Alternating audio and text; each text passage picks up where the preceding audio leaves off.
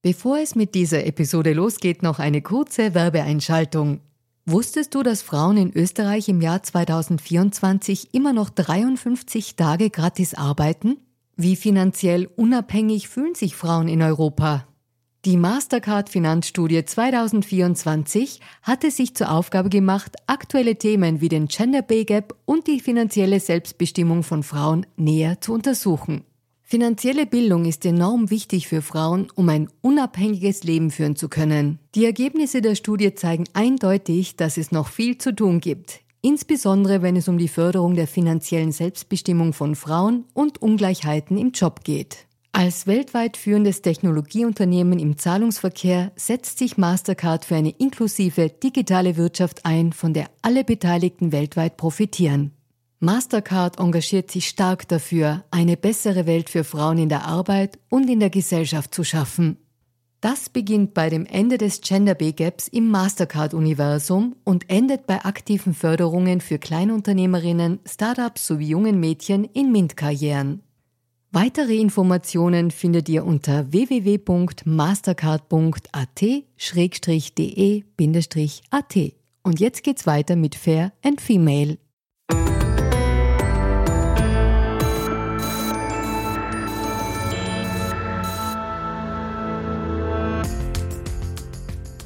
Hallo ihr Lieben, herzlich willkommen bei Fair und Female, dem Gesellschaftspodcast der kleinen Zeitung. Mein Name ist Barbara Haas, ich bin Journalistin und hoste diesen Podcast und ich nehme euch heute mit in die Welt der Anastasia-Bewegung. Ich habe mit einem österreichischen Fan dieser rechten Ökosekte, wie manche diesen Kult beschreiben, gesprochen und vorab möchte ich euch nur kurz das Setting erklären. Wir haben das Gespräch telefonisch geführt, es ist also keine ganz tiptop Qualität, aber Bruno Weißbrot, so heißt der Mann, war gerade auf einem strahlungsfreien Kraftplatz in Tirol und musste für unser Gespräch auf einen weit entfernten Hügel gehen. Hm. Wir switchen in unserem Gespräch auch die Tonalität öfter zwischen einem amikalen Duo, mit dem er in das Gespräch eingestiegen ist, über zu einem zunehmend förmlicher werdenden Sie, vor allem bei den Passagen, die kritisch waren. Manche werden sich vielleicht auch fragen beim Hören, warum ich nicht stärker gekontert habe bei allem, was jüdische Verschwörung, seine fixe Idee, er könne geimpfte Menschen riechen oder seine oft auch unklare Abgrenzung zum Nationalsozialismus betroffen hat. Aber tatsächlich wollte ich ihn nicht bedrängen, sondern eher verstehen, wie sich sein Weltbild zusammensetzt. Ich wünsche euch eine interessante Zeit und wenn ihr wissen wollt, wie man dem Anastasia-Kult verfällt und wie man auch wieder rausfindet, dann hört euch doch auch noch die Folge mit Svetlana an. Mit ihr habe ich genau darüber gesprochen. Und jetzt geht's los mit unserem Gespräch mit Bruno Weißbrot. Okay, also ich habe ja schon kurz äh, beschrieben, ich äh, interessiere mich sozusagen für solche Lebenskonzepte, aber auch im Zusammenhang mit der Anastasia-Bewegung. Aber vielleicht fangen wir mal mit dem Lebenskonzept an. Du führst ja da in äh, St. Johann in Tirol so ein Leben im Einklang mit der Natur. Kannst du mir mal sagen, was das eigentlich heißt für, für dich oder und auch für deine Familie? Was kann ich mir darunter vorstellen? Naja, dass man halt einen gewissen Platz in der Natur belebt und das hat den Effekt, dass man viel mehr Verbindung zu Bäumen, zu Tiere und so aufbaut. Äh, ich schaue, dass ich möglichst hohe Biodiversität habe an verschiedenen Pflanzenarten und dann stellen sie automatisch äh, verschiedene Tiere ein, die was das Land dann bewohnen, ob das Rehe, Hasen, Igel, alles Mögliche, was sonst schon echt selten zum Finden ist. Das ist dann alles auf dem Platz, das fühlt sich da wohl und es fühlt sich auch für uns gut an. Und man, ist, man lebt einfach viel naturverbundener, weil es nicht mehr so getrennt. Und man kann nur das lieben, was man kennt. Die meisten Menschen, äh, die was in Städte leben, die kennen die Natur nicht mehr.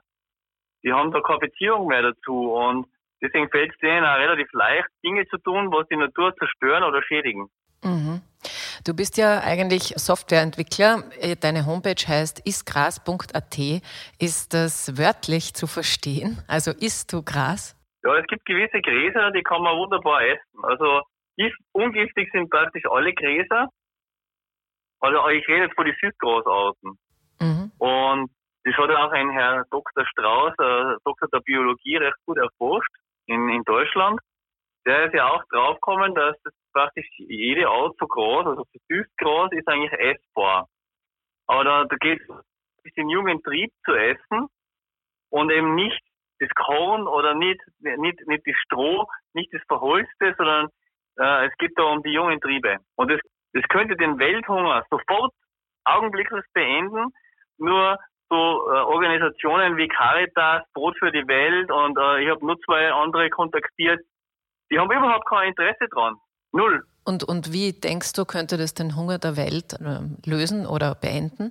Naja, ganz einfach. Äh, Gras ist relativ einfach zum Anbauen. Und es reicht eigentlich, wenn man Wärme, Licht, Wasser zur Verfügung hat. Und in diese Länder, wo Hunger herrscht, ist meistens äh, alles vorhanden, äh, bis auf Wasser ist meistens. Und da liegt es aber nicht, dass das Wasser nicht da wäre, sondern das Wassermanagement ist eine Katastrophe in die Länder. Also ich bin ja sehr viel rumgereist da und es ist so, zum Beispiel äh, heißt immer bei uns, werden wir in die Nachrichten von den Medien, wird man praktisch äh, fast schon drauf trainiert. Ja, Spanien, Portugal, das ist alles so trocken im, äh, äh, und da ist kein Wasser und da brennt so viel. Ja, das ist ganz einfach erklärt. Äh, in diese Länder ist es so, es regnet im Winter, teilweise richtig heftig und viel und, und keiner kümmert sich darum, es wird einfach abgeleitet. Es gibt schlaue äh, Landwirte, die haben große äh, Teiche angelegt, aber ohne Folie oder so. Und dann, dann ist der Effekt, dass praktisch das Wasser, was zu viel regnet, sammelt sich in die Teiche und es entsteht erstens einmal keine Überschwemmungen und zweitens einmal, nach dem letzten Regen dauert es oft Monate, weil diese Teiche sind meistens ohne Folie und nicht dicht. Das versickert dann ins Erdreich und wenn, er, wenn drunter ein Bachlauf ist, der fließt dann monatelang weiter, nur mit Hilfe dessen, weil einer irgendwo da oben einen großen Teich angelegt hat. Ich habe, äh, ich kann, äh, ich kann Beispiele, kann ich zeigen live, äh, kann man, ich habe die Daten dazu, ich habe die Daten, wie lang, wenn es regnet, wie lang fließt da unten der Bach, nur aufgrund dessen, weil der da oben einen Teich angelegt hat. Mhm. Also die, die, den Hunger zu beenden, wäre ein leichtes. Nur wenn, wenn Sie das Buch kennen, Mitleidsindustrie, die sind überhaupt nicht daran interessiert. Die verdienen ja am Elend. Das heißt, da gibt's äh, Chefs von Caritas, Kübel und andere Organisationen, die was eigentlich dadurch eine überhaupt eine Lebens- und Verdienstgrundlage haben. Und diese Menschen verdienen mehr als wir als Softwareentwickler. Die haben ja gar kein Interesse daran, dass das aufhört. Mhm. Aber zurück nochmal zu deiner eigenen äh, Lebensweise. Ich habe gelesen, mhm. du isst gerne Lindenblätter oder halt vom Lindenbaum, weil, mhm. ich, weil ich das optimal äh, ernährt, sagst du zumindest in, in diesem Text, den ich gelesen habe. Isst du ausschließlich Gräser und Blätter und solche Dinge oder wie setzt sich deine Ernährung zusammen? Ja, die Ernährung hat sich halt äh, im Laufe der Jahre immer weiter herauskristallisiert, was meinem Körper gut tut. Also es ist ein großer Anteil Früchte, aber zu viel Früchte ist für meinen Körper auch nicht gut. Da braucht einen großen Anteil Grün. Also es muss ein ausgewogenes Verhältnis zwischen Früchten und Grün sein.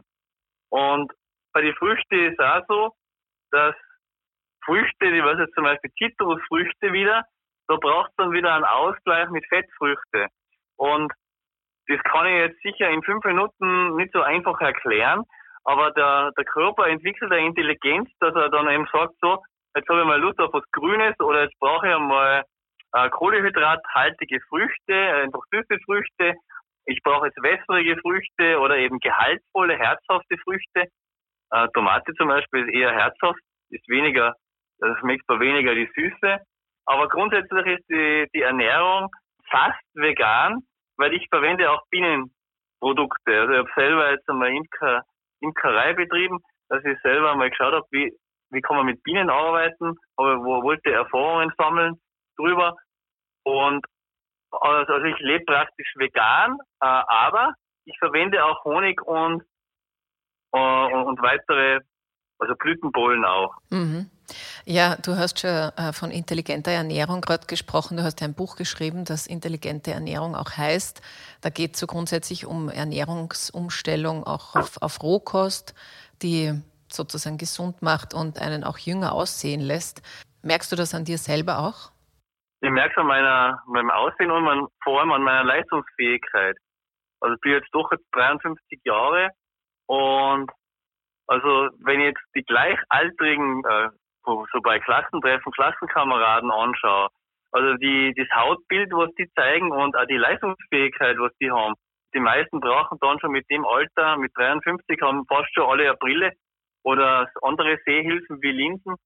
Und obwohl ich äh, praktisch einen Bildschirmarbeitsplatz habe und obwohl mir ein namhafter Optiker schon damals prophezeit hat, wie da war ich 18 oder 20 Jahre, hat gesagt, ja, in ein paar Jahren bist du bei mir und brauchst eine Brille.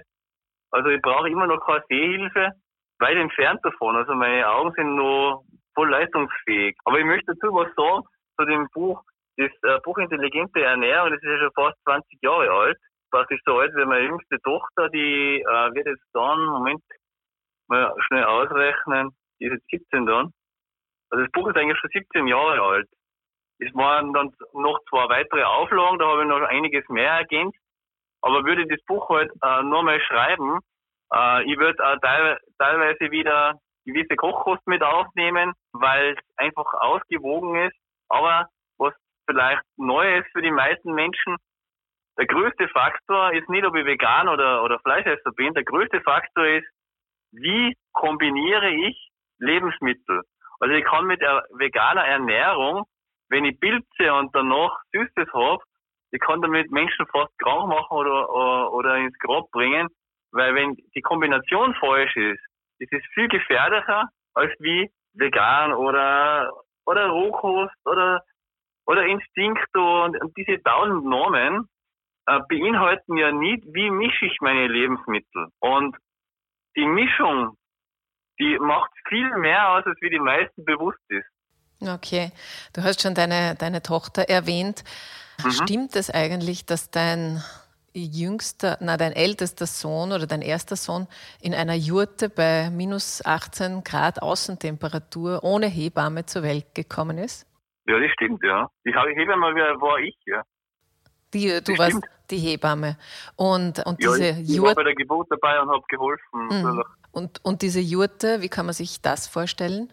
Naja, Jurte ist im Prinzip ein rundes Gebäude mit einer in dem Fall kann ich jetzt Mayote beschreiben, 5,5 Meter Durchmesser.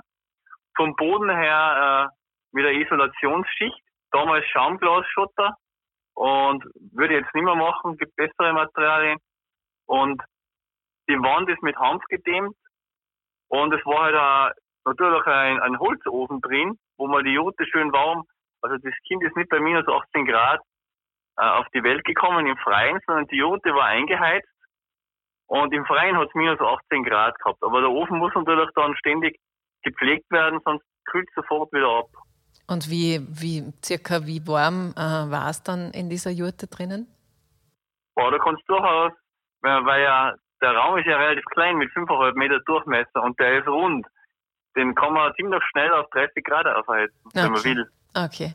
Und warum habt ihr überhaupt diese äh, Möglichkeit gewählt? Also du hast ja wahrscheinlich auch ein naja, Haus. Ganz, ganz einfach äh, erklärt. Momentan ist so, dass das System an sich, nennen wir es einmal System, die Hebammen so unterdrückt, dass sich keine Hebamme getraut hätte, eine Hausgeburt mit uns zu machen. Also da ist eigentlich nichts anderes übrig geblieben, das halt ohne Hebamme zu machen. Mhm. Okay. Also noch eine kurze Frage zu den Kindern und zur, zur, zur Schul- Laufbahn sozusagen. Da gibt es ja unterschiedliche Konzepte, also öffentliche Schule, Privatschule. Manche unterrichten auch zu Hause. Wie habt ihr das gemacht? Ja, der, mein ältester Sohn ist ein Jahr zu Hause unterrichtet worden und hat auch die Prüfung dann bestanden. Nur aufgrund dessen, dass die, die Mutter, die Hanna, hat dann irgendwie vergessen, für das nächste Jahr auch wieder Heimunterricht zu beantragen. Deswegen geht er jetzt ganz normal ab der zweiten Grundschule in die Schule. Wie es weitergeht, weiß ich noch nicht, wie wir, wie wir weitermachen, aber momentan ist es so, dass er ein Jahr jetzt Heimunterricht gehabt hat und ein Jahr äh, geht er, also ein halbes Jahr geht er jetzt praktisch schon in die zweite Klasse Volksschule. Mhm, okay. Bruno, lass uns kurz zu den Anastasia-Büchern kommen, die du ja kennst und auch äh, gelesen hast. Was ist denn das Faszinierende an diesen Büchern, an dieser Geschichte? Also mein, was mir am meisten fasziniert, ist das äh, Leben in der Natur und mit der Natur, dass, dass jeder Mensch praktisch verantwortlich ist für einen gewissen Bereich, also in dem Fall ist es halt ein Hektar, in andere Länder sind es vielleicht ein bisschen mehr oder in andere wieder weniger, dass man sich einfach um einen gewissen ein Stück Natur kümmert und das praktisch der eigene Familienlandsitz ist, wo man praktisch eigentlich lebt und versucht auch möglichst von der Natur zu leben. Das heißt, äh, Fruchtbäume und Gemüse anbaut und so weiter, eben das äh, und auch Wildkräuter, die was man essen kann. Also dass viel Essbares da ist und ein Austausch, intensiver Austausch mit Mensch und Natur stattfindet. Und das ist eigentlich der, der Kernpunkt, äh, was mir am meisten fasziniert, denn wenn gewisse Menschen, die was eben traumatisiert sind, wie, wie Schwerverbrecher oder andere, man hat ja Versuche gemacht in, in Russland speziell, die haben also einen eigenen Platz bekommen, wo sie tun und lassen haben können, was sie wollen. Und die sind so friedlich geworden, die haben niemanden mehr angegriffen, die haben ihren eigenen Platz gehabt, die wollten gar nicht mehr weg. Die waren nicht eingesperrt. Die, die wollten da gar nicht mehr weg. Denen hat es so gut gefallen.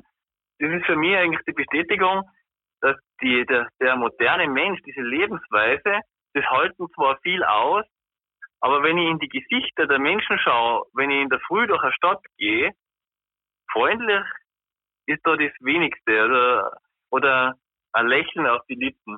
Also in der Stadt ist es echt dunkel und finster, finde ich, also was das Gemüt betrifft von mhm. den Menschen. Mhm. Und du denkst, mit diesen Familienlandsitzen, also ein Hektar für jeden Menschen, könnte man auch die Verbrechensrate minimieren oder, oder die Gefängnisse leeren. Habe ich das richtig verstanden? Genau. Wenn man das richtig macht, in einer, in einer, man muss ja nicht gleich die komplett freilassen. Aber es gibt, äh, es ist sicher nicht jeder Mensch dafür geeignet. Aber es gibt ganz viele, speziell ich habe auch mit Verbrechern mal zu tun gehabt. Äh, das Interessante bei, bei denen von der Psyche her, die, die meiden oft die Menschen, aber die haben einen Zugang zu Tieren, das kannst du dir nicht vorstellen. Der, der geht auf ein Tier zu, äh, zum Beispiel das war ein Kamel, umarmt das, puzzelt das ab. Und das Tier ist total zutraulich, wo, wo andere normal Angst hätte. Mhm. Also die, die haben dann äh, eine Verbindung zu Tieren oft, das ist faszinierend. Das ist jetzt einfach mal meine Beobachtung, was ich mal gesehen habe. Mhm. Okay, die Anastasia-Bücher sind aber nicht unumstritten. Ich habe einen, einen, einen, Bericht vom österreichischen Fonds zur Dokumentation von religiös motivierten politischen Extremismus, bisschen langes Wort. Das ist im November letzten Jahres rausgekommen und äh, in diesem Bericht wird festgehalten, dass halt die Inhalte in den Anastasia-Büchern klar antisemitisch sind. Kannst du das nachvollziehen? Hast du das auch gelesen? Naja, es ist so, wenn man, wenn man zehn verschiedene Bücher gelesen hat und man interessiert sich vor allem für die Information, was, was für einen äh, in der Schwingung passt, dann wüsste ich nicht einmal, in welchem Buch da irgendwas drin gestanden ist, weil, weil diese Information nehme ich dann auch gar nicht auf. Es ist so, wenn ich in die Natur rausgehe, dann kann ich mich auch auf irgendwas fokussieren, auf Vogelstimmen oder auf was anderes.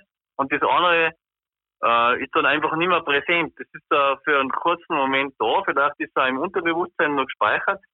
Aber ich wüsste es praktisch eben äh, weder die, den Band, die Bandnummer, noch, noch das Buch, äh, noch den genauen Wortlaut, was jetzt da antisemitisch ist. Da mhm. müsste man eher, da bräuchte ich eher sogar Hilfe, dass ich sage, okay, Sie können mir ja vielleicht sagen, in welchem Band, auf welcher Seite dass ich nachschauen muss, um das zu kontrollieren. Mhm. Also den Band, ich, also eine Stelle kann ich da sozusagen ans Herz legen, das kann ich vielleicht nachlesen. Im siebten Band geht es irgendwie Moment, da. Ich, kurz. ich brauche was zum Aufschreiben. Moment. Ja. Und dann kann ich mir das einmal aufschreiben. Ja, siebter Band. Im siebten Band, die ähm, genaue Seitenzahl muss ich da nachliefern. Die weiß ich jetzt nicht, aber da, da ist immer vom Stamm Levi die Rede. Das ist sozusagen ein israelischer Stamm und der, mhm. dieser Levi-Stamm, der lenkt sozusagen die Jüdinnen und Juden und, und ist sozusagen damit auch für die Verfolgung verantwortlich. Und wörtlich heißt es da, die von ihnen gesteuerten Juden versuchen, so viel Geld wie wie nur möglich in ihren Händen zu konzentrieren und die Konsequenz daraus ist die systematische Verfolgung von Jüdinnen und Juden, sei halt die Strafe dafür. Also das ist ein wörtliches Zitat aus einem, eben aus dem siebten Band. Wenn du das jetzt hörst, also du hast es ja gelesen, scheinbar hast du es nicht so wahrgenommen, weil dein Fokus woanders liegt, aber was ist dann deine Meinung zu solchen Aussagen? Ja, was meine Meinung ist, äh, ich kann jetzt schwer beurteilen. Ich kann aber eines sehen, dass da schon gewisse Parallelen existieren, jetzt unabhängig, äh, ob Israelis oder, oder Juden äh, damit gemeint sind. Aber es ist auf der Welt so, dass sich das weltweite Vermögen in den Händen von ganz wenigen befindet. Das heißt, 260 äh, Menschen gehört praktisch 97 Prozent dieser, dieser, dieses gesamten Planeten. Also sie beanspruchen das für sich. Und äh, da ist einmal eine gewisse Übereinstimmung. Ich kann es nicht beurteilen, sind welche, welches, welchen Stamm die sind ob das Israelis sind oder nicht, das kann ich nicht beurteilen. Ich weiß nur, dass es so ist. Und du würdest denken, also äh, denkst du diese 200, wie viel hast du gesagt? 200? Das sind ungefähr 240 Familien. 240 das Familien? sind nicht Einzelpersonen, es sind meistens Familien, so wie eine Familie, äh, wie zum Beispiel jetzt ähm, Clinton oder, oder Trump. Das sind einfach reiche, äh, extrem reiche Familien, Soros und, und Gates. Die haben extrem viel Geld und können dadurch natürlich auch, haben gewisse, äh, stehen außerhalb des Gesetzes. Sie können sich Dinge leisten, was andere vielleicht nicht könnten. Mhm. Und weil du jetzt Bill Gates schon angesprochen hast, ich habe gelesen bei dir auf der Homepage, dass eine Voraussetzung ist, um, um bei dir wohnen zu können in deinem Verein Naturlebensträume, Räume, dass man impf, mhm. impffrei sein sollte. Warum ist das für dich ein wichtiger Wert? nicht geimpft zu sein? Äh, es ist so. Also meine Partnerin und ich, wir spüren richtig, wenn wer geimpft ist, aufgrund der Ausscheidungen oder Ausdünstungen. Äh, wir haben uns auch informiert darüber, Sie können es ja auch machen, was ist in den Impfstoffen alles drinnen. Und es wird nicht einmal, es wird dann nicht einmal ein Teil richtig deklariert. Äh, es sind da Stoffe drinnen, die so sehr bedenklich sind.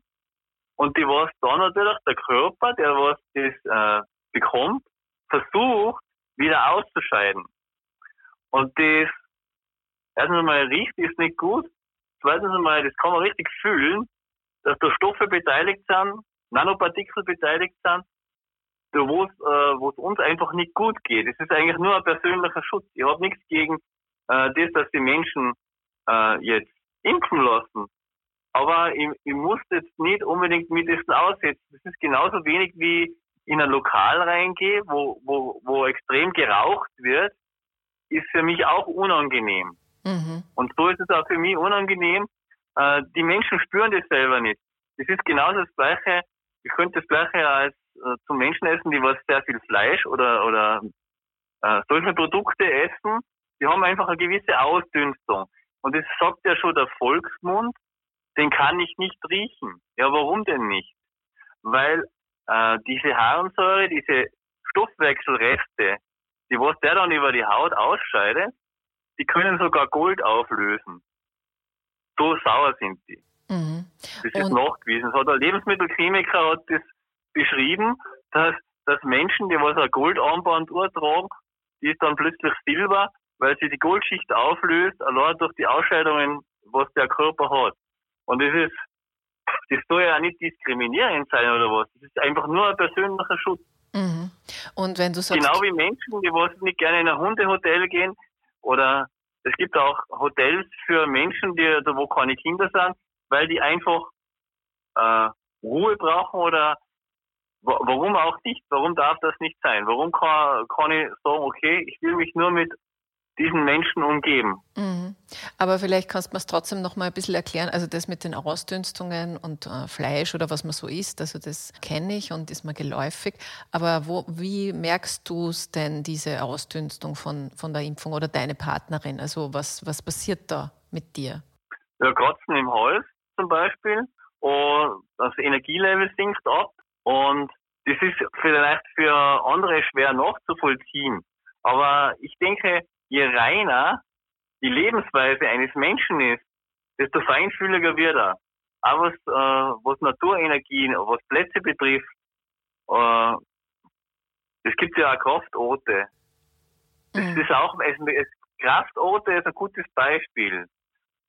Die meisten Menschen können nichts fühlen bei einem Kraftort und andere, äh, die verrenkt fast die Hand, weil sie es zu stark spüren. Also Alois Irlmeier war so einer, der hat überall gewusst, ah, da kann ich einen Brunnen bauen. Der Brunnenbauer von Freilassing, wenn Ihnen das was sagt. Mhm. Der hat also sofort gespürt, da ist ein Wasserader, da ist was. Wo ein anderer keinen Plan gehabt hat, nichts gespürt hat. Das heißt nicht, dass wenn einer was spürt, dass das dann jeder spüren muss. Das ist, wir, wir Menschen sind eigentlich äh, Individuen und werden versucht, von diesem System gleich zu machen. Das heißt, es wird alles gleich gemacht. Äh, an, die Männlichkeit wird abgeschafft, die Weiblichkeit wird abgeschafft, alles ist androgyn. Äh, es ist momentan schon eine Tendenz, wo man sagt, äh, die ganzen Staaten, die ganzen Länder, es ist dann alle gleich gemacht. Es sind aber nicht alle Menschen gleich. Also sie, jeder Mensch hat verschiedene Bedürfnisse. Was den einen stört, das stört den anderen überhaupt nicht. Wir sind einfach verschieden. Mhm. Und äh, der Platz, wo du jetzt gerade bist, du hast äh, ganz am Anfang gesagt, das ist ein strahlungsfreier Platz. Ist das Teil von deinem sozusagen jetzt Familienlandsitz oder ist es woanders, wo du den gefunden hast? Oder magst du was sagen dazu? Ja, das ist auch so was wie ein Familienlandsitz, nur woanders eben. Also ich habe nicht nur den, den Platz in St. Johann, sondern ich habe auch noch einen anderen Platz. Und ja, da, da ist, der ist eben funkfrei. Mhm. Das war mir eben wichtig, dass da keine Strahlung ist. Mhm. Okay. Und das ist auch wieder das Gleiche, das ist vielleicht ein guter Vergleich. Das, ist das Gleiche wie bei den äh, Impfungen. Da kann mein Körper wieder richtig aufatmen. Die, diese Strahlung, diese ständige Bestrahlung, das ist spürbar. Das ist auch unangenehm. Und wenn es dann nicht mehr da ist, dann, dann erst merkt man, wie krass der Unterschied ist, wenn man nicht mehr bestrahlt wird. Also der Körper fühlt sich dann anders an, wesentlich besser, man schläft besser, äh, man ist ausgeruhter, Mhm. Also das vor allem. Man ist viel ausgeruhter, man hat viel mehr Energie, man hat mehr Konzentration und man ist auch glücklicher und fröhlicher meistens. Okay, das ist ja gut.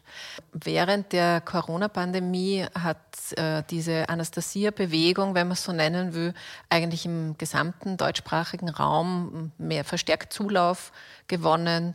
Und es gibt da in unterschiedlichen Bundesländern, auch in Österreich, ebenso Familienlandsitze, so wie auch deiner ist oder deine sind, ähm, aber so richtig organisiert wie in einer Organisation eben ist man ja nicht. Aber hast du denn Austausch mit anderen Familienlandsitzbesitzern?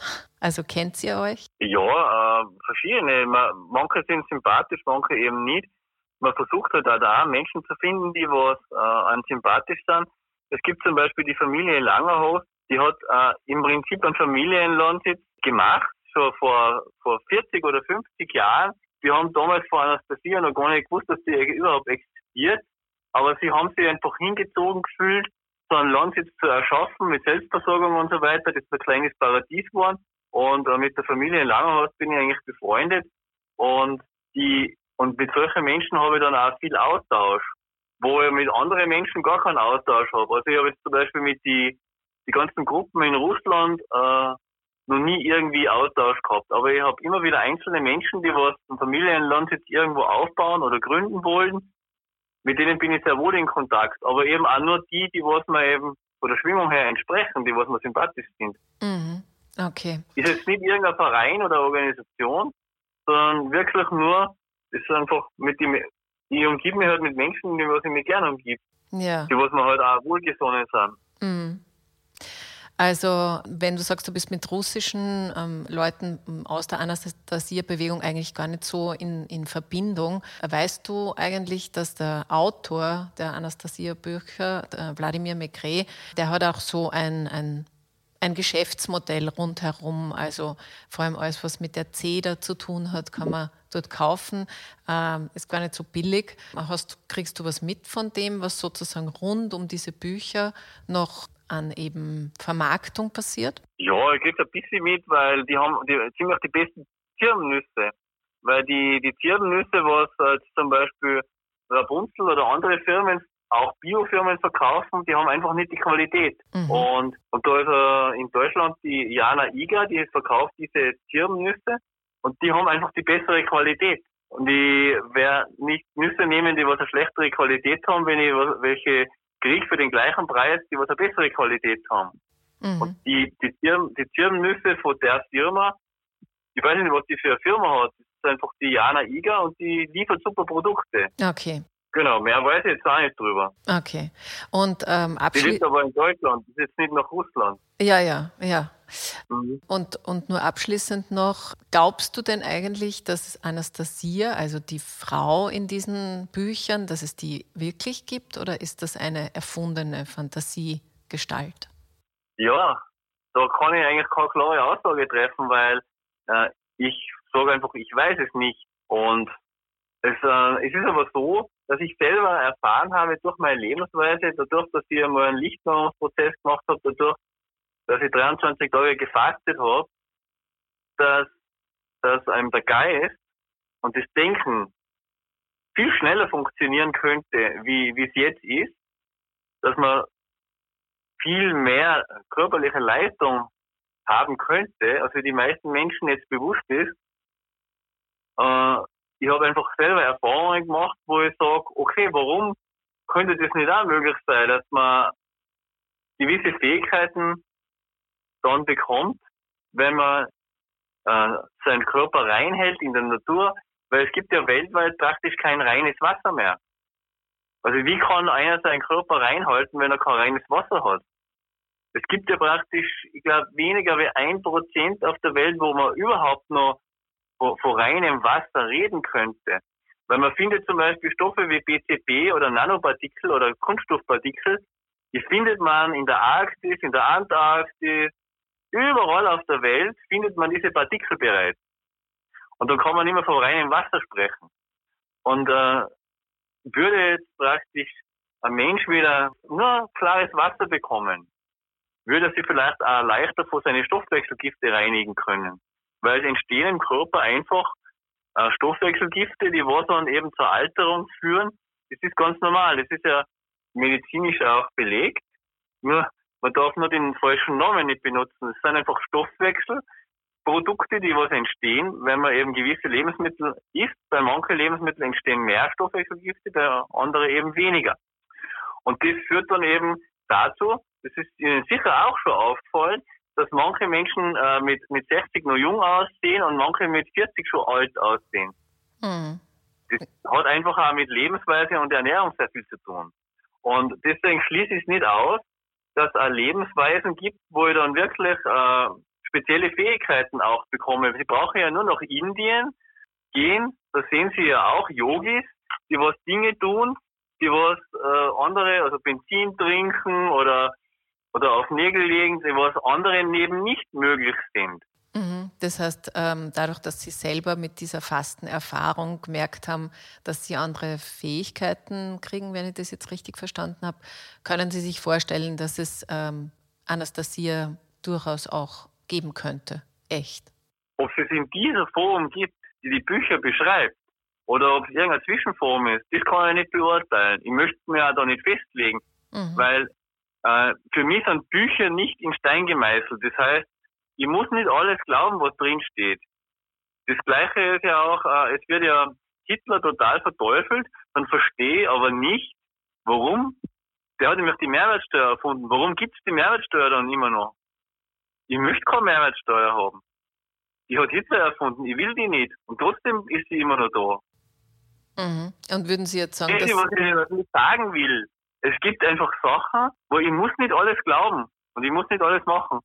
Mhm. Und ich muss, wenn, ich, wenn die, die Bücher die, die und die Texte enthalten, dann heißt es ja nicht, dass äh, ich alles da was wörtlich glauben muss, was da drin steht. Ich kann mir ja selber ein Bild machen, wo ich sage, okay, das passt in mein Schema, das kann ich nur glauben oder andere Sachen glaube ich eben einfach nicht mehr. Aber nur damit ich das richtig verstehe, Sie finden, dass Hitler jetzt schon grundsätzlich jemand war historisch, der eher verwerfliche Dinge initiiert hat? Oder finden Sie, ja. dass Auf jeden Fall, also keine Frage. Ich finde, der Hitler war, also was der so gemacht hat, war, war furchtbare Sachen. Aber das ist ja nicht, wie gesagt, das ist ja nicht meine persönliche Entscheidung. Die Mehrwertsteuer existiert immer noch und die hat Hitler erfunden. Warum lässt man dann das? Also es, es ist immer so, dass ich sage, äh, ich bin sogar gegen die Mehrwertsteuer, die hat abgeschafft, die hat ja der Hitler gemacht. Will ich gar nicht haben. Aber es gibt anscheinend immer noch Kräfte in dem Land, die was das sehr wohl befürworten. Mhm. Weil sonst hätte es die Mehrwertsteuer schon lange abgeschafft. Wie gesagt, die hat Hitler erfunden. Mhm. Und ich, ich äh, distanziere mich auch von Hitler oder so. Aber es ist immer so, dass, äh, wie soll ich das jetzt erklären? Ich möchte es in gute Worte fassen, dass auch äh, Menschen, die was sehr viel verbrechen, wie Mao oder Stalin oder Hitler, und trotzdem hält man an gewisse Dinge fest, aber man darf es nicht aussprechen. Mhm. Äh, wie jetzt zum Beispiel die Mehrwertsteuer hoffe, oder was? Jetzt, ich hoffe, dass meine Worte jetzt nicht verdreht werden, sondern wirklich original äh, nieder, äh, weil es ist mir wichtig, dass ich Hitler nicht gut finde, dass ich Mao nicht gut finde, dass ich Stalin, diese ganzen Verbrecher nicht gut finde. Aber es scheint Menschen zu geben, die was äh, das sehr wohl gut finden, sonst würden sie die Sachen nicht immer noch äh, akzeptieren, was er, ein, was er erfunden hat. Wie zum Beispiel die Mehrwertsteuer, sagen Sie? Wie zum Beispiel die Mehrwertsteuer. Ich finde es äh, eigentlich ein Verbrechen, eine Mehrwertsteuer auf Lebensmittel. Das ist ein Verbrechen. Es verteuert unnötig die Lebensgrundlage der Menschen. Ich finde das nicht okay. Mhm. Jetzt habe ich. Äh Und es ist immer noch, das ist immer noch die Mehrwertsteuer. Sie gibt es immer noch auf Lebensmittel. Ich finde das, ich finde das nicht gerechtfertigt. Auf Lebensmittel und Mehrwertsteuer. Jetzt, wo, wo so viele Menschen verarmen, wo so viele Menschen sich das Essen nicht mehr leisten können, ist das ein Verbrechen, finde ich. Mhm. Jetzt habe ich doch noch eine Frage. Ähm, das steht auch so in den Anastasia-Büchern drinnen, nämlich ein Wort, das Demokratie zur Dämonkratie sozusagen umbenennt. Und ich würde noch gern ähm, eine Einschätzung noch kurz abfragen, wie Sie denn zufrieden sind mit demokratischen Prozessen oder überhaupt mit dieser Art von Demokratie, in der wir leben in Österreich. Naja, es hat einmal irgendwann gesagt, äh, ich weiß nicht, war das Eisenhower oder, oder Churchill, äh, Demokratie ist noch die beste Form, es gibt noch Schlimmeres. Und ja, es gibt Schlimmeres, das ist richtig, aber es wird auch Besseres geben. Und zum Beispiel, ich habe mich sehr viel mit äh, Manitonka und äh, The Circle Way und das beschäftigt. Das ist die Kreiskultur der Indianer. Mhm. Und die äh, Demokratie heißt ja, zum Beispiel, nehmen wir die EU her. Wenn äh, zwei Drittel der Österreicher für die EU stimmen und ein Drittel stimmt dagegen, dann wird einfach das gemacht, was die zwei Drittel beschließen und über die anderen wird keine Rücksicht genommen. Null Rücksicht. Die, über die wird einfach drüber gefahren. Es ist halt ein äh, Mehrheitsbeschluss. Das ist, immer, das ist Demokratie, ja genau. Das ist aber Demokratie. Das ist der Mehrheitsbeschluss.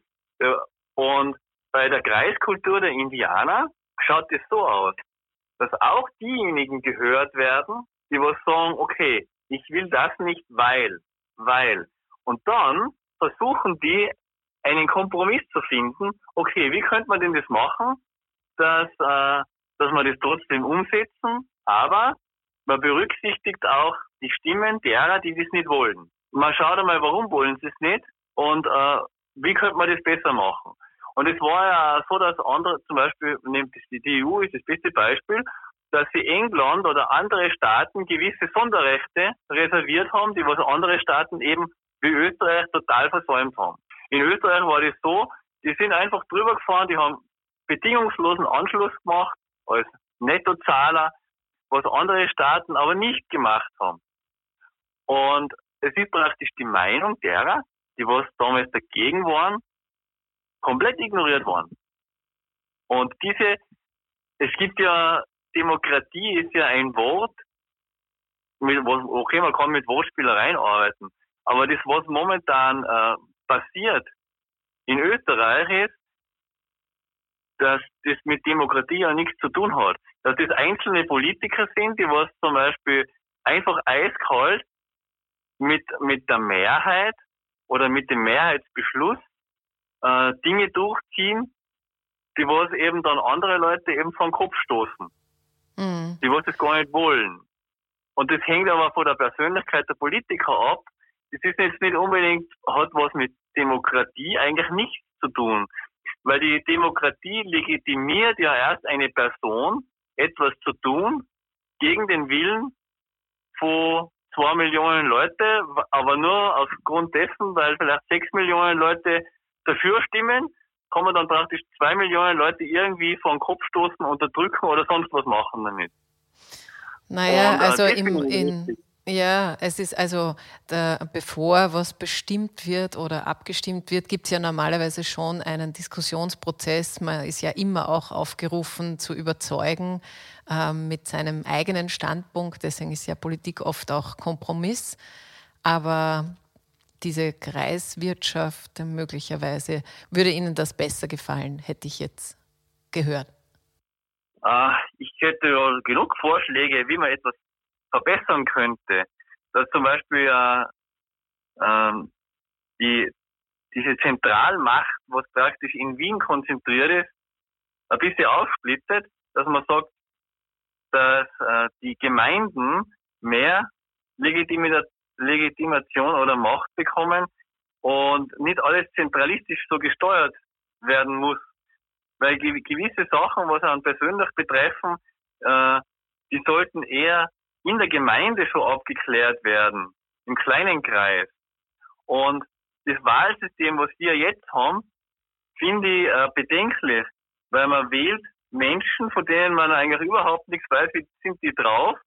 Äh, der ist dann praktisch legitimiert, das Volk zu vertreten.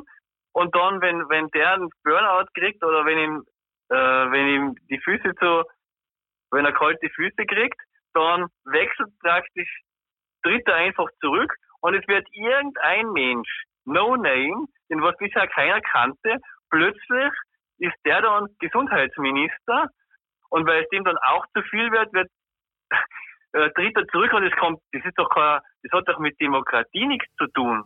Aber im, im Kommunalen, also gerade weil Sie die Gemeinde angesprochen haben, ist es ja schon so. Also es gibt ja Gemeinderatswahlen. Normalerweise kennt man tatsächlich fast alle, die in der eigenen Gemeinde ähm, da drinnen vertreten sind. Das ist sozusagen der kleinste demokratische Prozess. Landtagswahlen ja, stimmt, da ist es schon ein bisschen schwieriger, weil es natürlich ein größeres, ein größerer Raum ist, der da verwaltet wird und politisch ähm, gestaltet wird. Und äh, Nationalratswahlen sind noch einmal anders. Aber im Kleinen hat man doch schon recht unmittelbar nicht nur Zugriff, sondern auch kennt man doch auch die Menschen. Also ich kenne sie in meiner Gemeinde relativ gut. Ja, das ist schon richtig, dass man die dann kennt. Das ist, das ist, ja, das stimmt. Es ist halt auch so, dass je größer die Gemeinde, desto unpersönlicher wird. Da müsste man eigentlich äh, kleinere, wenn, wenn man zum Beispiel eine große Stadt oder ein großes Gebiet nimmt, dass man dann vielleicht eben äh, Bezirke, Bezirkswahlen oder sowas macht, wo man die Menschen noch kennt, wo man noch unmittelbaren Kontakt hat. Das heißt praktisch, dass ein Bürgermeister oder Bürgermeisterin auf eine gewisse Anzahl Menschen limitiert ist und dann äh, sie aus mehrere Bürgermeister zum Beispiel für eine große Stadt wie Wien, dass das mehrere eben verwalten und dass dann dann wird es wahrscheinlich schon viel schwieriger werden, irgendwas gegen den Menschenwillen durchzusetzen, weil die müssen sich dann untereinander äh, erstmal einigen, bevor irgendwelche Beschlüsse gefasst werden. Und so sehe ich das auch mit, äh, mit, mit dem, was Sie sagen, okay, man kennt diese Leute noch, nur die Menschen haben dann meistens äh, die Bürgermeister, was so ähm, in die Gemeinden sind, haben dann meistens einen Beruf, einen gewissen Namen und äh, einen gewissen Ruf, also Ruf und Beruf. Und die sind halt noch eher nur ein Mensch sein. Und die, was jetzt praktisch Politiker wären, die haben das irgendwie studiert, haben eine Ausbildung gemacht äh, und dann werden die praktisch auf die Menschheit losgelassen und haben nie irgendwo richtig gearbeitet. Und das finde ich zum Beispiel ein totales No-Go. Solche Menschen gehören nicht in die Politik, weil die sind nicht an den Menschen interessiert, die sind am Geld interessiert. Und das sieht man, äh, wo momentan in Österreich der Weg hingeht. Es kann doch keine Demokratie sein, wenn Gesundheitsminister einfach zurücktreten und irgend, irgendwen dann der was nicht gewählt wurde, der wird dann einfach Gesundheitsminister. Weil das einfach so vor, vor, die, vor die Parteien beschlossen wird. Das kann doch nicht sein. In dem modernen, sonst heißt immer, wir leben im Computerzeitalter. Da wäre es doch ganz einfach, weil eh schon alles total überwacht ist. Da hat jeder äh, seine Sozi Sozialversicherungsnummer und dann kann der ja Stimme für wem abgeben, zu sagen, okay, äh, da präsentieren wir ein paar Leute und wer wird jetzt der nächste Gesundheitsminister? Aber so wird, äh, das hat doch mit Demokratie nichts zu tun. Demokratie wäre doch, dass sie die Menschen den wählen, den was sie, der was ihre Vertretung ist. Das hat die, die Möglichkeit, hat in Österreich die letzten paar Mal gar nicht bestanden. Die, die Möglichkeit war gar nicht da. Ja, normalerweise treten halt äh, Parteien zu einer Wahl an und die haben Spitzenkandidaten oder Kandidatinnen und dann gibt es Listen dahinter, äh, wo man natürlich schon sieht, wer an, an wählbarer Stelle ist. Aber wie sich das Ministerkabinett dann zusammensetzt, das, das äh, stimmt man nicht ab. Da gibt es kein Voting sozusagen dazu. Das richtig persönlich abstimmen tut man eigentlich bei der Bundespräsidentschaftswahl. Da hat man die Person und um die geht es und um sonst niemanden. Ist halt Teil dieser repräsentativen Demokratie, die wir halt haben. Aber ich hätte verstanden, Sie hätten da andere Ideen dazu. Also ich würde da einiges, äh, es wäre einiges verbesserungswürdig und es würde auch, es würde, wenn die Menschen das wollen würden, man braucht ja nur in die Schweiz schauen. Da funktioniert es hundertmal besser. Da, da, da geht wirklich nur die, die Macht vom Volk aus, was bei uns, also wie gesagt zur Demokratie, vergleichen Sie doch einfach das System von der Schweiz mit Österreich. Da wäre ich lieber in der Schweiz. Oh, schon, äh, schon versucht. Also, mehr oder kann schon, ich dazu eigentlich nicht sagen.